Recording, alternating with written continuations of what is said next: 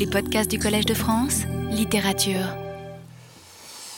Eh bien, je voudrais revenir à ce récit de vie paradoxal qu'est le journal de deuil de Roland Barthes. Et je vous en reparle donc encore aujourd'hui euh, parce qu'il me semble que c'est important, parce qu'il me semble que ce qu'on a vu en en parlant la semaine dernière, euh, c'est cette euh, antinomie du deuil et du récit,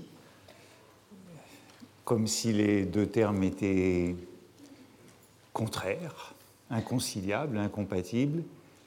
Et donc, euh, comme je vous l'ai dit, le deuil, c'est un peu l'envers du récit et ça permet de mieux comprendre, me semble-t-il, ce qu'est l'écrit de vie qui donne le titre de notre cours cette année.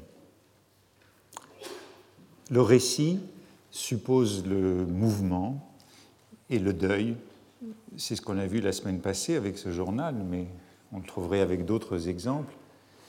Le deuil réclame l'immobilité. Le, le, récit tend à la résolution et le deuil prétend à la répétition ainsi que nous l'avons vu aussi. Et pourtant, le journal, le journal de l'œil, et je crois qu'on pourrait dire tout journal, le journal, intime, c'est le genre de la répétition. Souvenez-vous de ce que nous avons dit euh, au cours d'une des premières leçons en parlant de, de Blanchot et du journal et du récit. Hein.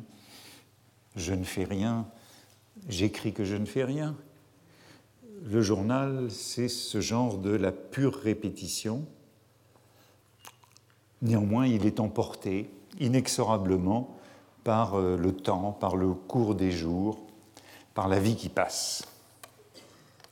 J'ai dit l'autre fois, et c'est sur ces mots que j'ai terminé, euh, comment Barthes, vers la fin de ce journal de deuil, euh, se réclamait de Nietzsche, ou plutôt du Nietzsche de Deleuze, puisque le Nietzsche de Deleuze était l'un de ses livres fétiches.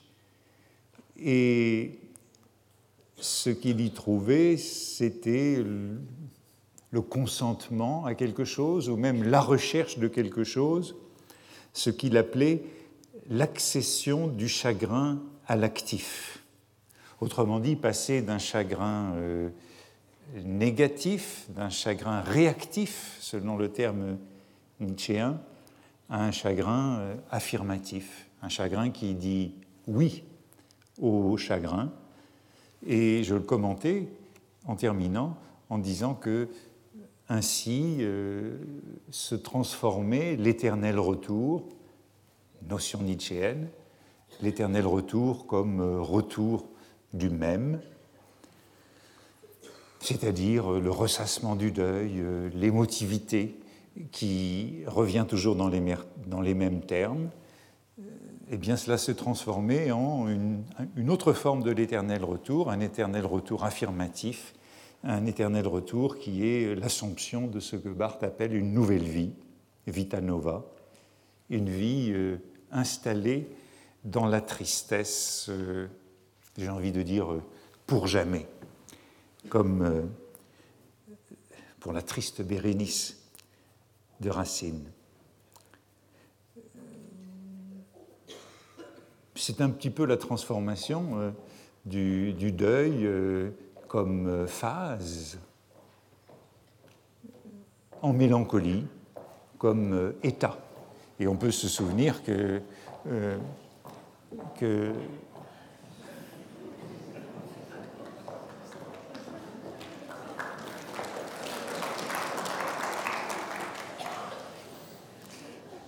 peut se souvenir que dans ces pages de Barthes, le texte de Freud, Deuil et mélancolie, est très présent et qu'évidemment, euh, faire un deuil après avoir lu euh, Deuil et mélancolie de Freud, d'une certaine façon, ça impose un obstacle supplémentaire puisque Freud donne un scénario de deuil, un scénario de, de sortie du deuil. Qu'il le veuille euh, ou non, donc, Barthes envisage, mais il l'envisage ouvertement, euh, ce qu'il appelle une sorte de transvaluation du deuil.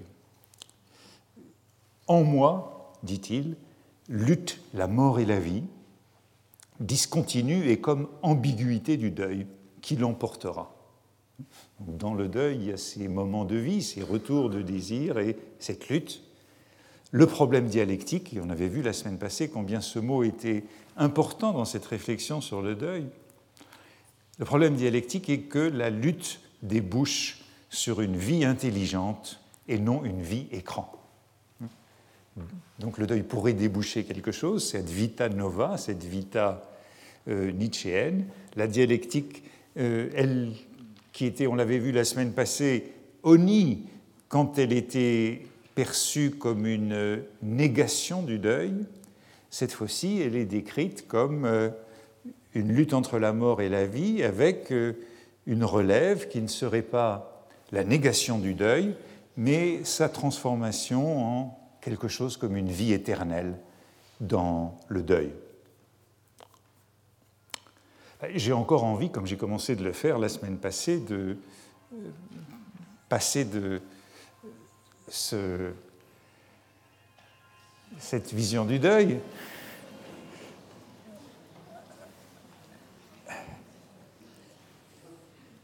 Albertine disparue, je vous ai dit que je l'avais relu la semaine passée, au fur et à mesure que je me replongeais dans ce texte et que j'ai encore reparcouru depuis, et qui est en effet très présent dans les pages de Barthes, dans euh, ce deuil confronté à Albertine disparue.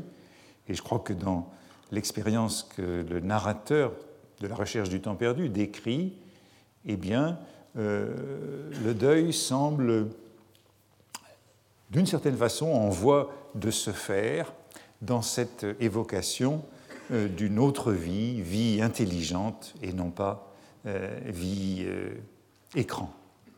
Barthes décrit ainsi des moments d'oubli du deuil, dans le deuil, l'oubli du deuil, des moments passagers. Ce, ce n'est pas le retour du désir dans le deuil, c'est pas le désir qui suspend momentanément le deuil, c'est plutôt quelque chose comme au bout du deuil une sorte de, vide, d'anéantissement. Ces moments d'oubli passager, euh, là où le deuil s'épuise, le deuil se tarit, il leur donne des noms savants, des noms exotiques. Il parle de vacillation, de vide, de fading, fading, mot emprunté à la radio, quand à la radio il y a soudain une baisse d'intensité, mais c'est une radio qui avait été revue par euh, Lacan, euh, puisque Lacan employait, il y a aussi beaucoup de Lacan dans ses pages de Barthes sur le deuil, puisque Lacan envisageait de cette façon euh, une espèce d'anéantissement du sujet, la perte de repères momentanés ou Barthes parle encore de satori, d'expérience zen, du vide, donc le deuil d'une certaine façon comme ascèse qui mène à l'anéantissement du moi, à l'immobilisation de la pensée, à l'absence. Et pour décrire cette expérience, il évoque ce sentiment du passage de l'aile du définitif passage de l'aile du définitif. Belle expression, me semble-t-il, euh, qui nous montre justement le, enfin le, flottement, le flottement entre quelque chose qui est très fugitif, comme ce passage de l'aile, et puis l'installation dans un nouvel état, dans un état de deuil dont on ne sortira jamais, et qui est donc plutôt quelque chose euh, comme la mélancolie. Évidemment, ce passage de l'aile du définitif, expression un petit peu curieuse entre, l'éphémère et puis cette stase, cet état permanent. Euh, je songeais à l'expression de Baudelaire, qui n'est pas si éloignée du vent, le vent de l'aile de l'imbécilité. Lorsque Baudelaire a une crise de vertige qui est à ses yeux prophétique de l'état qu'il sera le sien bientôt, peu d'années après, un vertige, une angoisse et le vent de l'aile de l'imbécilité qu'il considère comme un avertissement. C'est son destin qui est annoncé là, quelque chose comme un accident vasculaire, puisque c'est ce qu'il aura un peu plus tard, et qui repose sur une inversion d'une image romantique assez banale, l'aile du vent. Barthes revient à plusieurs reprises sur cette expression du passage de l'aile. Il évoque, de nouveau pour désigner ce moment, espèce de vertige, de trou, il évoque une sorte d'aile noire du définitif qui passe sur moi et me coupe le souffle. Prophétie, donc, d'un état à venir. Et le moment le plus proche qui est ainsi décrit, euh, c'est une sorte donc de fading ou de satori du week-end du 15 août à Paris. Pas de moment euh, de plus grande vacuité dans la ville, hein, abandonnée. Cette fois-ci, on pense plutôt à Antiochus, hein, dans l'Orient désert. Quel devint mon ennui dans le week-end du 15 août à Paris. Et c'est l'expérience de ce vide, de cet anéantissement de la douleur, comme si mon deuil s'apaisait, dit-il, comme si je me retrouvais. Le silence, la vacance, et puis une sorte de paix au fond du marasme. J'écris de moins en moins mon chagrin, dit-il, mais en un, sens, il est plus fort, passé au rang de l'éternel, depuis que je ne l'écris plus. Le chagrin, donc, au lieu d'être répétitif, euh, émotif, dans cet éternel retour du même, eh bien, il est là comme euh, le chagrin éternel, pour jamais. Après ce deuil euh, émotif, il y a cette sorte d'éternité atone, comme l'acédie et la mélancolie. Eh bien, je disais, je crois qu'on distinguerait ces mêmes passages à vide, épuisement du deuil, fading ou satori, si vous voulez, euh, chez le narrateur de la recherche du temps perdu, euh, au fond du deuil d'Albertine, comme une sorte de fatigue blanche après un long combat intérieur qui est celui du deuil. Et voici ce que dit le narrateur d'Albertine au moment justement où il sent les premiers, perçoit les premiers signes de la sortie du deuil. Car si bien des souvenirs qui étaient reliés à elle avaient d'abord contribué à maintenir en moi le regret de sa mort, en retour, le regret lui-même avait fixé les souvenirs donc une description du deuil comme cette espèce de, dialectique ou de retentissement du regret et des souvenirs qui s'alimentent l'un l'autre, chaque souvenir impliquant un nouveau deuil, comme on l'avait vu la semaine passée, et puis euh, tout à coup, cette sorte de circularité du regret et du souvenir se suspend. C'est ça, cette sorte de vertige, de suspension de cette euh, mécanique terrible du souvenir et du regret, de sorte, dit-il, que la modification de mon état sentimental, préparée sans doute obscurément jour après jour par les désagrégations continues de l'oubli, mais réalisée brusquement dans leur ensemble, me donna cette impression que je me rappelle avoir éprouvé ce jour-là pour la première fois du vide, de la suppression en moi de toute une portion de mes associations d'idées, comme si une partie du moi était retranchée. Et vient ensuite la comparaison, suppression de moi, en moi de toute une portion de mes associations d'idées, qui prouve un homme dont une artère cérébrale depuis longtemps usée s'est rompue et chez lequel toute une partie de la mémoire est abolie ou paralysée. on revient à cette expérience que j'associais à Baudelaire avec une image analogue, hein, ce, vent de l'aile, ce souffle qui donne le vertige parce qu'une partie de, de soi, de sa mémoire est perdue.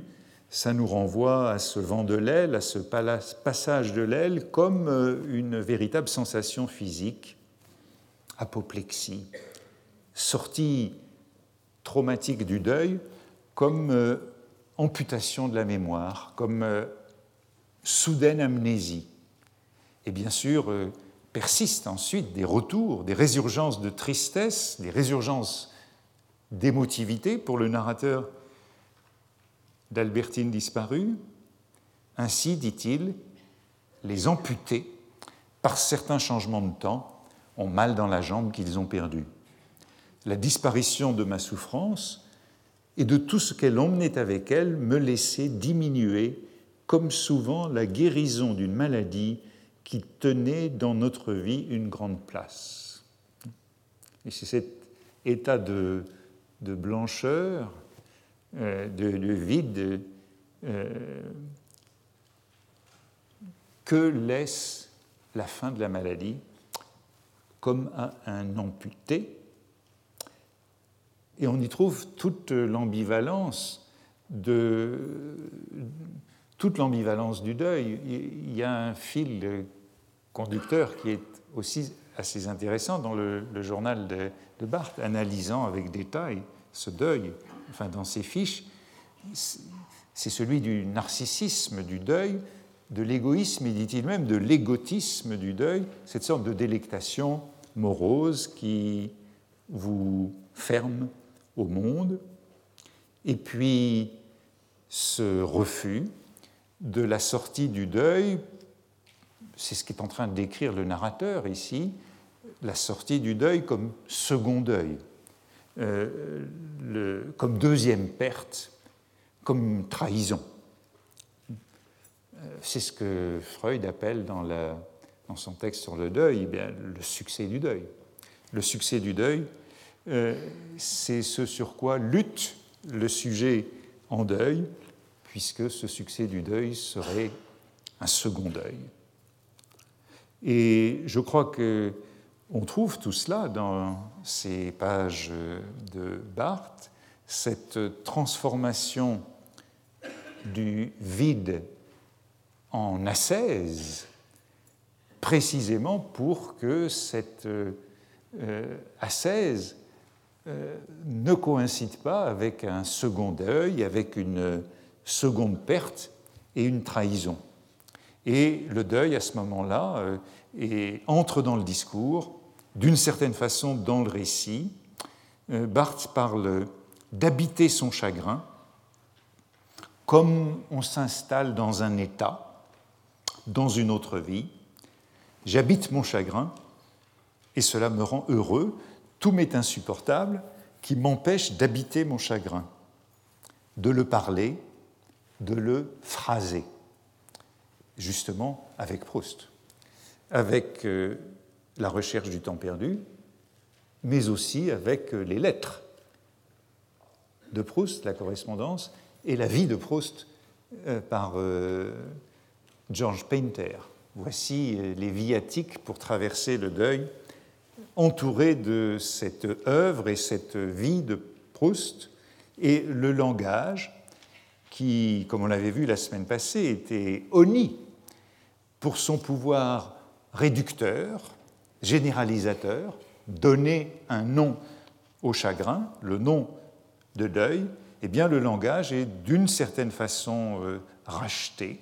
Il se présente maintenant comme la possibilité d'ériger un monument la possibilité de faire du deuil quelque chose d'actif et d'affirmatif.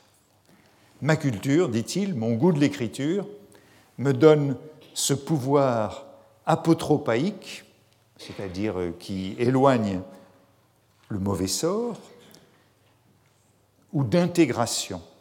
J'intègre par le langage. Mon chagrin est inexprimable, mais tout de même dissible le fait même que la langue me fournit le mot intolérable accomplit immédiatement une certaine tolérance. ce qui était intolérable, comme euh, je le décrivais la semaine passée, quand un interlocuteur, quand un autre lui en parlait et donnait le nom, eh bien, devient à présent acceptable par le miracle de l'écriture. Bon, et c'est pour ça sans doute qu'on pourrait dire que l'écriture euh, est toujours euh, de vie, même dans le deuil. Comme le sphinx mélancolique qui chante encore au rayon du soleil qui se couche à la fin du deuxième spleen, le but de la littérature de deuil n'est pas la guérison, euh, et il y a dans tout cela, me semble-t-il, une résistance à, justement au récit euh, freudien du deuil, mais euh, une sorte d'assomption d'une vie dans le deuil sans trahison. Comment survivre sans trahir? Pour ça que je disais que, d'une certaine façon, faire son deuil avec Freud, c'est encore plus difficile, puisqu'il y a là un scénario qu'il faut absolument refuser. Le deuil, ce serait donc vraiment, euh, comme je, le suggérais déjà la fois passée, euh, la preuve par neuf de ce caractère épisodique du moi que nous avons évoqué à plusieurs reprises, c'est-à-dire le fait que si on raconte sa vie, on voudrait donner une cohérence et une continuité du moi, mais nulle expérience plus que celle du deuil, telle qu'il nous est décrit, je dirais aussi bien par euh, Barthes que par Proust, nulle autre expérience que celle du deuil ne nous montre mieux combien le moi est épisodique, combien le moi est divisé, et on pourrait dire à la fois de manière diachronique, hein, la sortie du deuil, on l'a vu tout à l'heure, elle est décrite très brutalement par le narrateur de Proust comme une amputation, comme une apoplexie, hein. donc à la fois de manière diachronique et puis aussi de manière euh, synchronique, et on l'a vu apparaître chez Barthes quand il caractérisait le deuil par cette ambiguïté dans le deuil la résurgence du désir, comme preuve de la présence de l'autre moi, il y a un passage qui je trouve toujours très frappant dans les intermittences du cœur. Euh, dans les intermittences du cœur, au moment où, au début de Sodome et Gomorre, le narrateur découvre la vérité de la mort de sa grand-mère euh, lors de son arrivée à Balbec pour la seconde fois, alors qu'au moment de la mort elle-même, il ne s'était pas vraiment rendu compte du caractère euh, irréversible de la mort. Et au moment des intermittences, il est donc au, fond de la tristesse, et puis dans la tristesse euh, survient le désir, le désir d'Albertine. Incapable, comme je l'étais encore, d'éprouver à nouveau un désir physique, Albertine recommençait cependant à m'inspirer comme un désir de bonheur. Il l'a fait venir, et aussitôt, mais même au milieu d'un chagrin encore vif, le désir physique renaît. Ne voit-on pas, dans la chambre où ils ont perdu un enfant, des époux bientôt de nouveau entrelacés donner un frère au petit mort Voilà comment Proust dit cette sorte de nécessité de faire la différence entre euh, la pluralité de l'identité et euh, l'unicité de la personne. Pour Proust, l'identité est manifestement plurielle.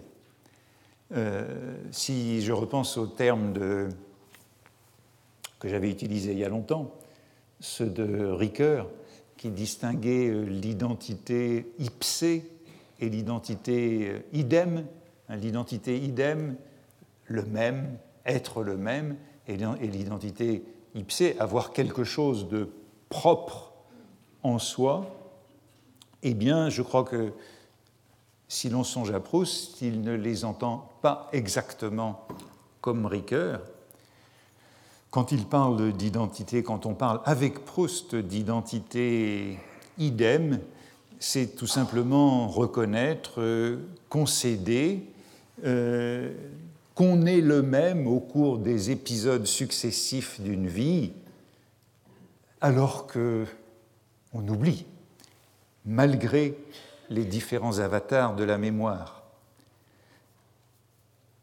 Et le propre, eh bien le propre, il est sans doute de beaucoup moins d'importance. Le moi ipsé, l'idée d'un noyau subjectif commun à tous les épisodes discontinus de la vie. Même si j'ai oublié, je suis responsable de tout ce que j'ai oublié. Et je crois que rien plus que cette expérience du deuil n'incite à cette sorte de nominalisme subjectif, à la considération du moi comme euh, pluralité de mémoire et d'oubli. Dans La recherche du temps perdu, roman où euh, ce genre de réflexion sur la nature de l'identité et du moi euh, revient de manière récurrente, le moment où la réflexion est la plus profonde, à mes yeux, la plus poussée, la plus achevée sur le temps, sur euh, l'oubli, eh bien, c'est justement au moment de la sortie du deuil d'Albertine. Et sur l'égarement, hein, ce ne sont pas les termes de fading ou de satori qu'utilisait Barthes, mais l'égarement, la perte de repère, la sortie du deuil comme entrer dans un autre temps et dans un autre lieu, comme une sorte de métamorphose, dans un temps et dans un lieu où Albertine sera aussi absente, dit-il, que la grand-mère l'avait été durant le deuil d'Albertine. Et c'est ça qui conduit le narrateur à décrire, je dirais mieux que jamais, la vie comme, dit-il, une succession de périodes. Succession de périodes qui n'ont rien commun. Succession de périodes sous lesquelles, après un intervalle, rien de ce qui soutenait la précédente ne subsistait plus dans celle qui la suivait deux périodes ou des périodes sans aucune continuité de l'une à l'autre. Rien de ce qui soutenait la précédente ne subsistait plus dans celle qui la suivait.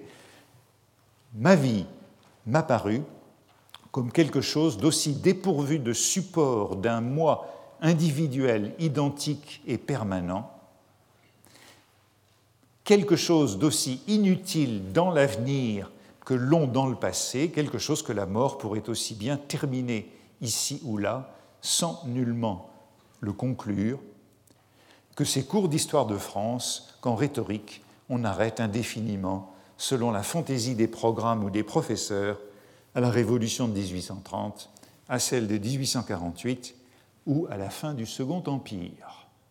La conclusion est peut-être humoristique, mais la thèse, c'est bien qu'il n'y a aucun support individuel du moi identique et permanent entre les différents chapitres d'une vie. Et c'est pourquoi je dis que le deuil est vraiment cette épreuve de la discontinuité de la vie et de l'impossibilité de raconter la vie comme une histoire continue et cohérente.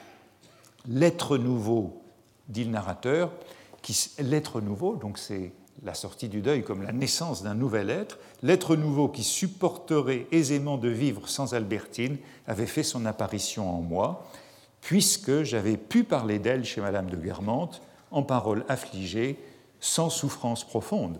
Ces nouveaux moi qui devraient porter un autre nom que le précédent, voilà pourquoi je parlais d'une sorte de nominalisme extrême, qui devraient porter un autre nom que le précédent, leur venue possible, à cause de leur indifférence à ce que j'aimais, m'avait toujours épouvanté.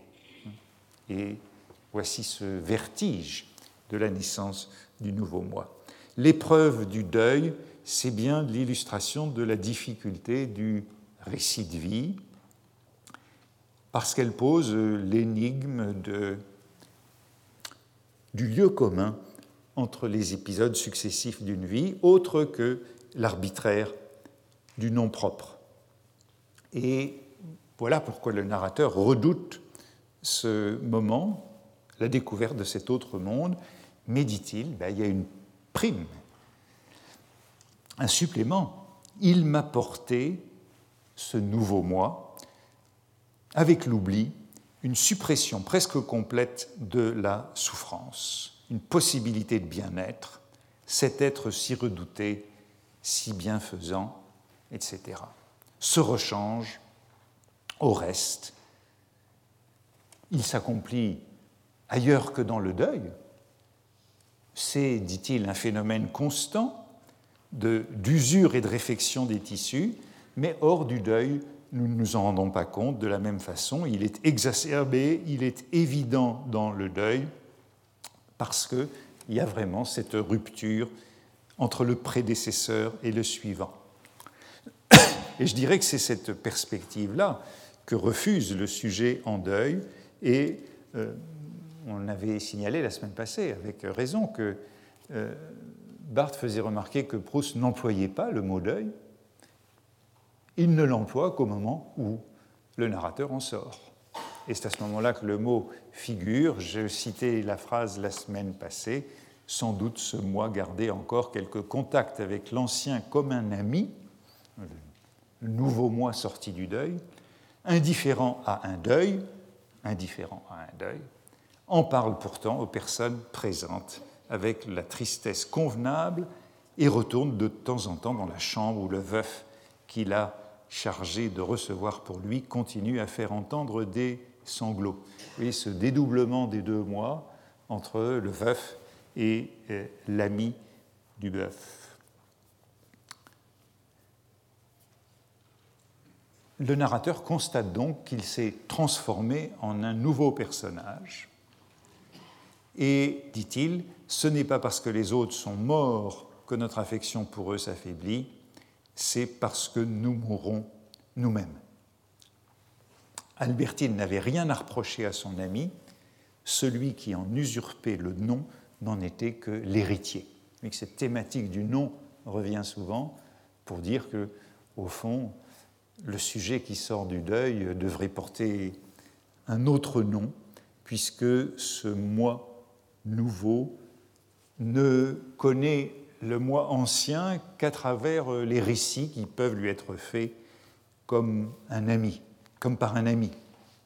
Bien sûr, on pourrait dire que chez Proust, il y a beaucoup de choses sur le dédoublement de la personnalité, sur, les multiples personnalités, et que cette réflexion sur les mois, le mois du deuil s'inscrit dans euh, une thématique d'époque. Il y a eu un livre publié il n'y a pas très, longtemps d'Édouard Bizub sur ces mois multiples chez Proust.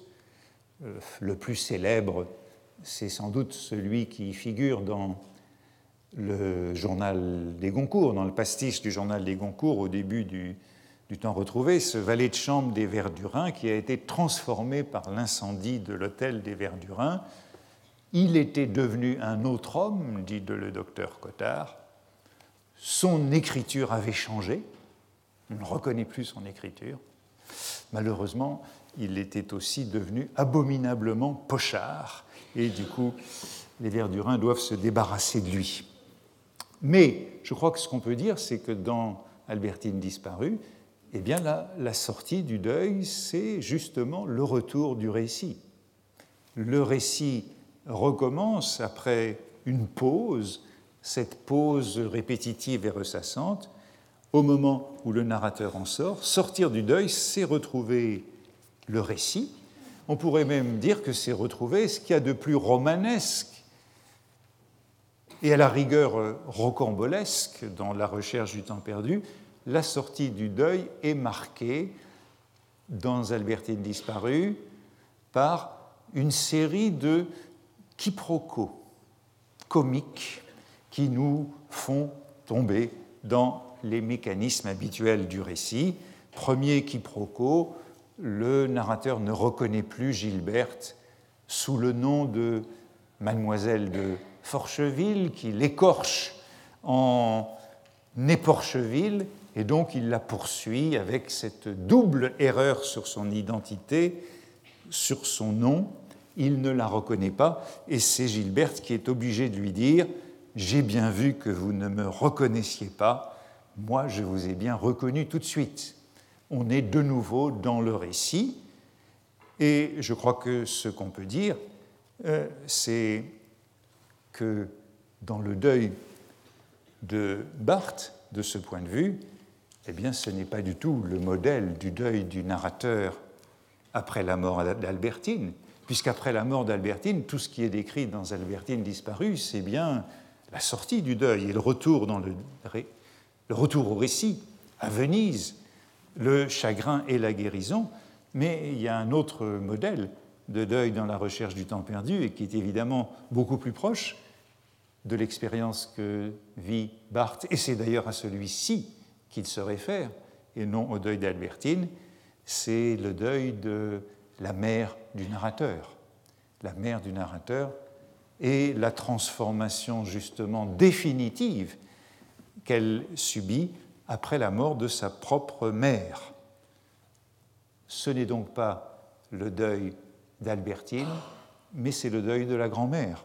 Pour la mère qui importe essentiellement, c'est lui qui est décrit de manière si frappante, justement dans les intermittences du cœur, une fois que le narrateur a compris la mort de sa grand-mère et qu'il voit sa propre mère le rejoindre à Balbec, et c'est à ce moment-là qu'il constate la transformation définitive de sa mère.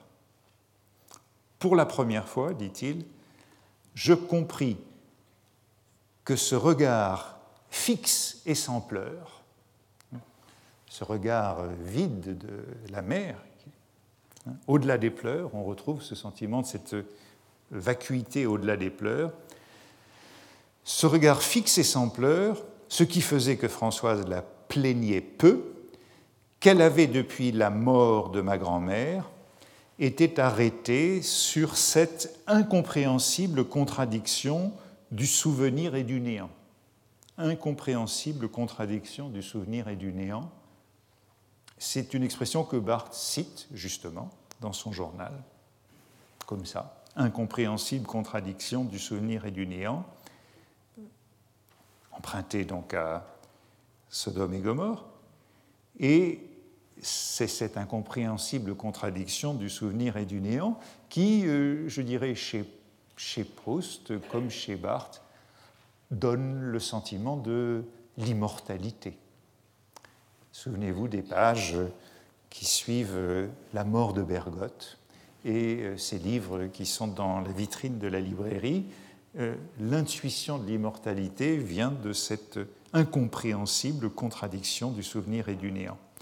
D'ailleurs, poursuit le narrateur, quoique toujours dans ses voiles noirs, plus habillé dans ce pays nouveau, j'étais plus frappé de la transformation qui s'était accomplie en elle. Ce n'est pas assez de dire qu'elle avait perdu toute gaieté, fondue, figée en une sorte d'image implorante. Elle semblait avoir peur d'offenser d'un mouvement trop brusque, d'un son de voix trop haut, la présence douloureuse qui ne la quittait pas, mais surtout, dès que je la vis entrer dans son manteau de crêpe, je m'aperçus, ce qui m'avait échappé à Paris, que ce n'était plus ma mère que j'avais sous les yeux, mais ma grand-mère. Changement d'identité définitif causé par le deuil et que le narrateur compare aussitôt à la transmission du titre, du nom dans l'aristocratie, comme la princesse des Laumes devient duchesse de Guermantes. Comme dit encore le narrateur, le mort saisit le vif qui devient son successeur ressemblant, le continuateur de sa vie interrompue. Ainsi, on peut sans doute dire que Barthes devient, pour ainsi dire, sa mère, comme la mère du narrateur devient la grand-mère de ces pages qui sont euh, écrite par Proust dans Sodome et Gomorre. Il s'agit d'une transformation définitive, hein, ce passage de l'aile du définitif, d'un deuil définitif, d'un deuil qui pétrifie, qui change en pierre. J'évoquais la semaine passée cette image du chagrin de pierre dans le deuil, image de la pétrification du deuil euh, qu'on trouve dans la mythologie. Chez Ovide, dans les Métamorphoses, c'est Niobé qui est transformé en pierre, qui est pétrifié, qui est transformé en rocher avec euh, ses larmes qui en, sont, en deviennent la source, l'eau qui sourd du rocher parce qu'elle a trop pleuré ses enfants. Bien sûr, dans le journal de deuil de Barthes, on pourrait dire qu'il y a quand même une issue, puisque Barthes se met à écrire, et il se met à écrire à la chambre claire. Et en effet, les notes se raréfient. Il n'écrit plus de notes au moment où il se met à ce livre. Sans doute, dit-il, je serai mal tant que je n'aurai pas écrit quelque chose à partir d'elle, photo ou autre chose. Et le livre est en chantier. L'entrée en littérature, euh, ce sera bien une sorte de récit que cette chambre claire. Le récit euh, d'une euh, quête, la quête de la photographie essentielle, et d'une certaine façon, la chambre claire, c'est bien le roman que Barthes envisageait d'écrire à la fin de sa vie, euh, c'est l'acceptation du temps qui est indispensable au récit. Et dans La Chambre claire, ce qui est très frappant en le relisant, je dirais après le journal de deuil, c'est que toute l'expérience du deuil est reportée sur la photographie, déplacée sur la photographie. D'une certaine façon, on pourrait appliquer euh, à la photographie tout ce que Barthes dit du deuil dans son journal. Elle hérite des qualités du deuil, et notamment cette grande qualité sur laquelle j'ai insisté, le deuil, c'est le contraire du récit. Eh bien, la photographie, telle qu'elle apparaît dans la chambre claire, la photographie, c'est l'anti-récit. C'est en particulier ce qui la distingue du, cinéma. Du cinéma, Barthes dit dans La chambre claire, dans le cinéma, le cinéma qu'il discrédite en comparaison de la photographie. Dans le cinéma, il y a toujours du référent photographique, mais ce référent glisse, il ne revendique pas en faveur de sa réalité, il ne proteste pas de son ancienne existence, il ne s'accroche pas à moi, ce n'est pas un spectre, comme le monde réel, le monde filmique est soutenu par la présomption que l'expérience continuera constamment à s'écouler dans le même style constitutif.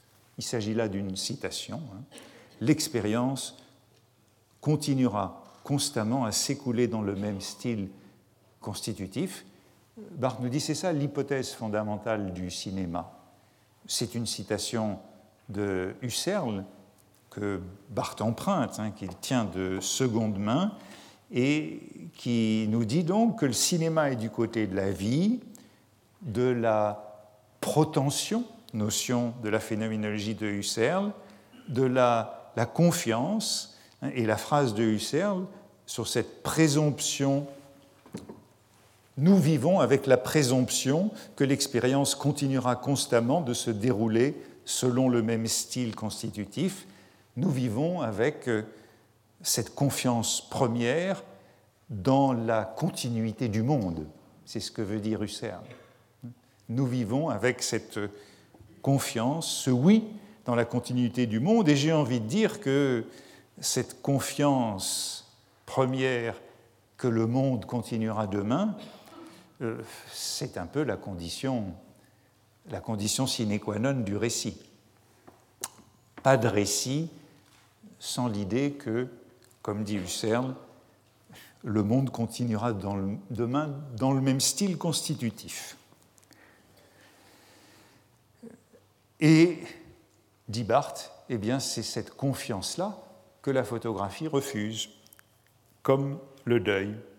La photographie, dit-il, rompt le style constitutif, rompt cette confiance que le monde continuera. Elle est sans avenir, en elle aucune prétention. Le cinéma est normal, comme la vie, la photographie est immobile, elle retient, elle est de l'ordre de la La photo serait donc euh, quelque chose comme euh, la perpétuation du deuil et elle aussi euh, l'envers du récit. Et vous le voyez, alors que je disais, le deuil d'Albertine pour le narrateur passe, ben, le deuil de la grand-mère pour la mère ne passe pas, il est comme la photo. La photo, c'est d'une certaine façon un deuil euh, définitif. Euh, l'un de nos invités, Henri Racimov, c'est un peu ce qu'il nous disait l'autre jour, et je crois que c'est une idée qui est devenue assez courante, cette association de la photographie et du deuil. Aucune dialectique possible avec le deuil dit encore Barthes dans La Chambre claire, comme il nous avait dit dans le journal de deuil que le deuil, c'était le refus de la dialectique. Voici de nouveau la photo du jardin d'hiver. Je suis seul devant elle, avec elle. La boucle est fermée, il n'y a pas d'issue. Et vous retrouvez cette circularité, ce retour du même, cette répétition, cette absence d'issue. Je ne puis transformer mon chagrin, comme on l'avait vu à propos du deuil, chagrin intransformable, non dialectisable. Je ne puis laisser dériver mon regard, aucune culture ne vient m'aider à parler de cette souffrance que je vis entièrement à même la finitude de l'image. La photographie, ma photographie est sans culture, lorsqu'elle est douloureuse, rien en elle ne peut transformer le chagrin en deuil. Vous trouvez pratiquement les mêmes phrases qui sont donc appliquées à la photo, à cette impossibilité de passer du chagrin au deuil. Et si la dialectique est cette pensée qui maîtrise le corruptible et convertit la négation de la mort en puissance de travail, alors la photographie est indialectique. Elle exclut toute purification, toute catharsis.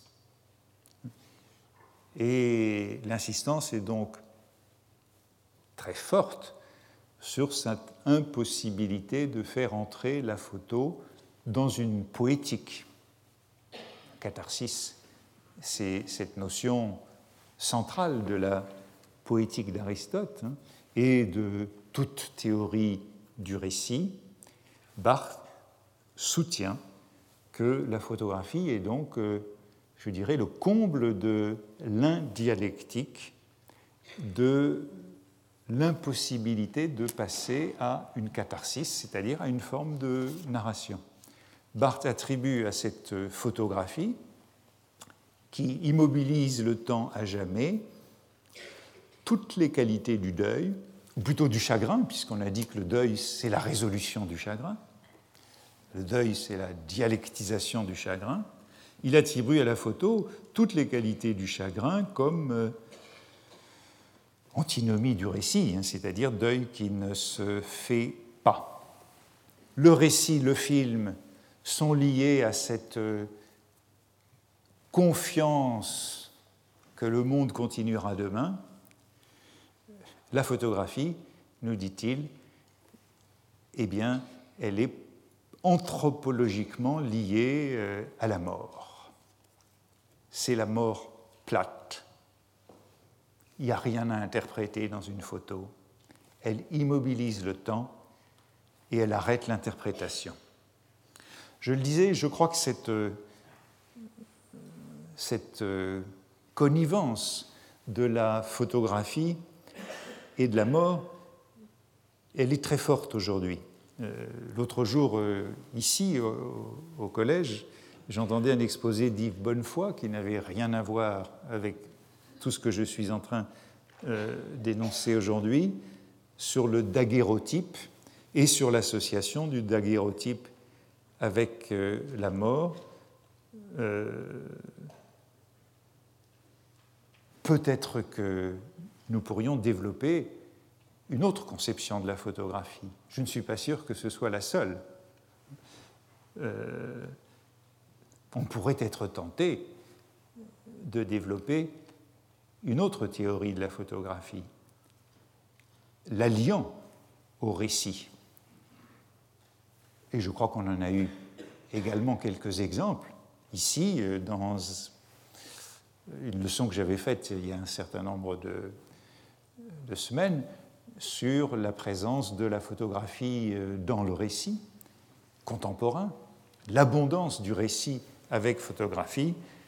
Et je crois qu'on en a encore eu un exemple avec euh, euh, l'exposé que Cani Ernaud nous a fait il y a quelques semaines, à partir d'un livre où les photos sont certes absentes, hein, son livre qui s'appelle Les années, mais dans lequel les photos ne sont certainement pas l'anti-récit. Je crois qu'il y a d'autres usages de la photo possibles, d'autres jeux avec la photo possible qui la font entrer dans une narration. En tout cas, ce n'est pas le parti de Barthes et je crois que c'est une idée euh, qui est très présente aujourd'hui.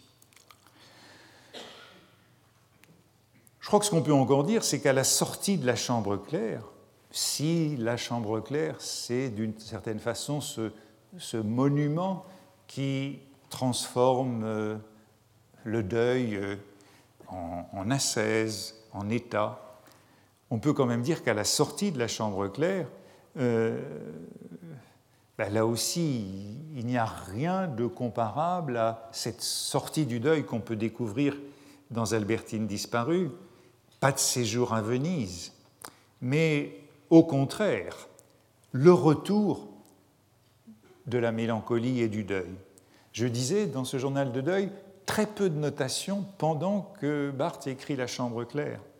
Mais aussitôt que La Chambre claire est rédigée, euh, eh bien, ce ne sont plus seulement des éblouissements ou des vertiges, mais euh, le retour au plus profond de cet état de mélancolie. À quoi bon? Définition même de la mélancolie. C'est comme si advenait maintenant avec clarté, retardé jusqu'ici par des leurres successifs, le retentissement solennel du deuil sur la possibilité de faire une œuvre. Retentissement solennel du deuil.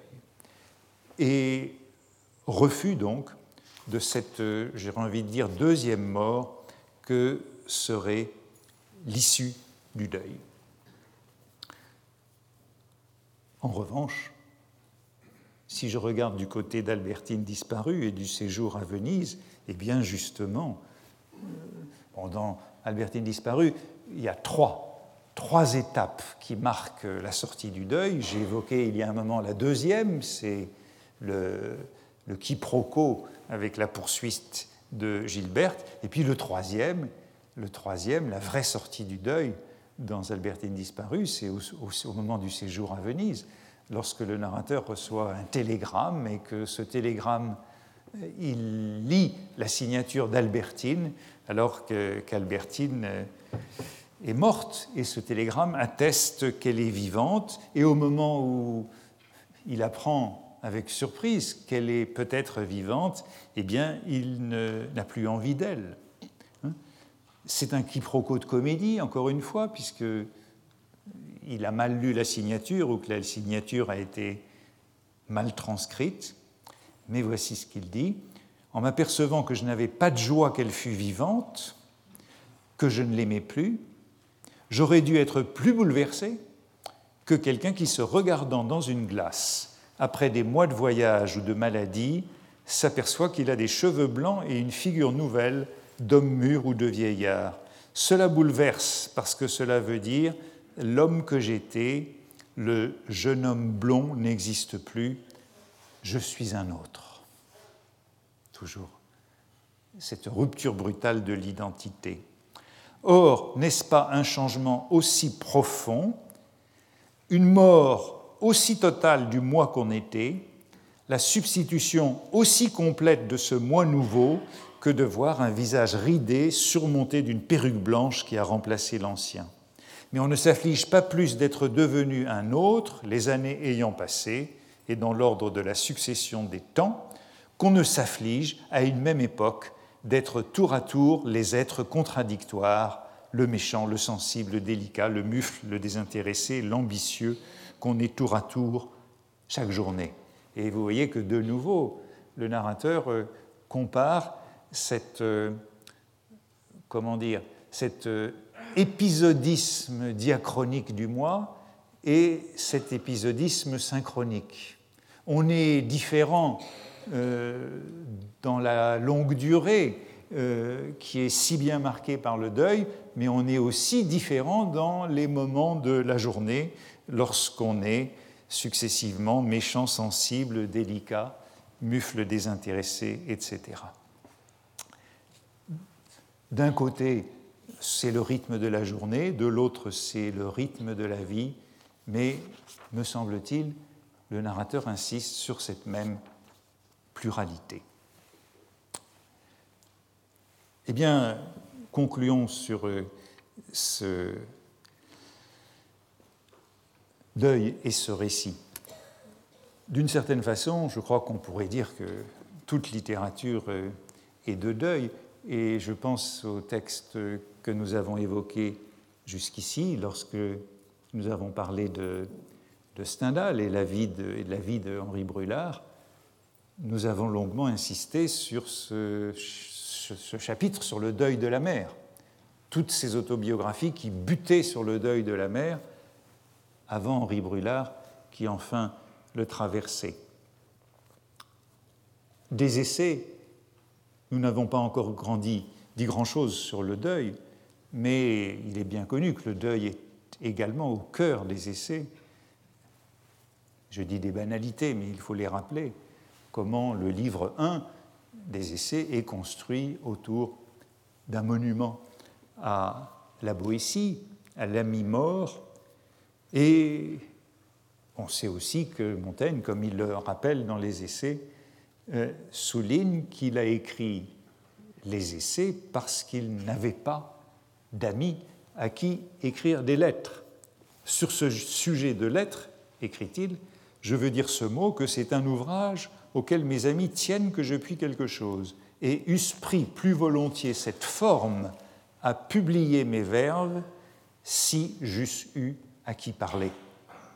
Le deuil est donc bien au cœur de ces essais, quand, euh, à l'œuvre de Proust, nous venons de voir aussi bien avec le deuil d'Albertine qu'avec le deuil de la mère, et c'est précisément sur ces pages-là que Barthes insiste, combien ils sont au centre du texte, ce qui, me semble-t-il, nous permet de rejoindre ce que nous avions dit dans les premières leçons à partir des textes de Blanchot sur le journal et sur le récit, c'est-à-dire que seulement le récit est capable de dire ce que le journal ne peut dire, le récit est bien cet authentique écrit de vie, et c'est dans le récit qu'on peut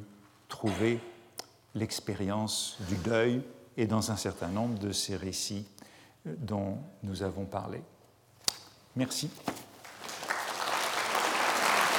Retrouvez tous les podcasts du Collège de France sur www.collège-de-france.fr.